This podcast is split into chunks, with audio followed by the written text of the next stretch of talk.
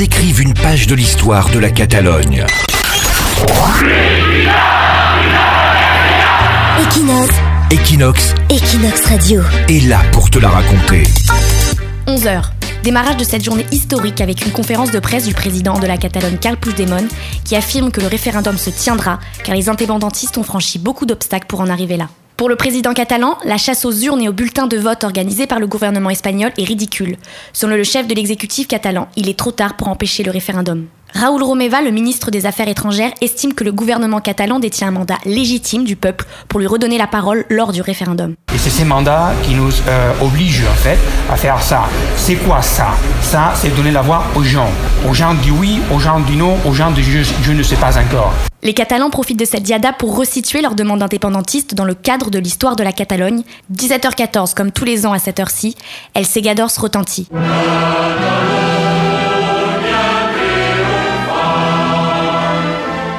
C'est le moment le plus solennel de la manifestation.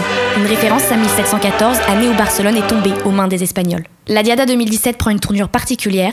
Dans la rue, des Catalans très attachés à leur identité. Eulalia Alari, et je suis de Barcelone. Plusieurs personnes croient que, c'est un motif économique, ce n'est pas vrai. Je m'appelle euh, Jordi Segui et 58 ans.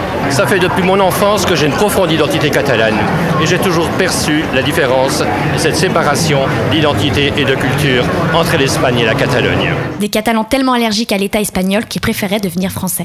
Je m'appelle José Marie Amoros, né à Barcelone. Mon père est né en France. Je- moi, je préfère français qu'espagnol. Nous sommes plus près à la France que de l'Espagne. Nous- Tout le monde sait que cette crise est la plus importante que vit l'Espagne et la Catalogne depuis ces 40 dernières années. Une crise qui trouvera son apogée le 1er octobre prochain. Cependant, fidèle à sa tradition familiale et pacifique, la Diada reste festive. Je m'appelle Marie-Antonia. Nous sommes du, du village près de Barcelone. Ça fait des siècles que nous voulons ser indépendants. Bonne fête Elisa Casson pour Equinox Radio. Catalogne vote pour son indépendance. L'événement en direct et en temps réel sur Equinox.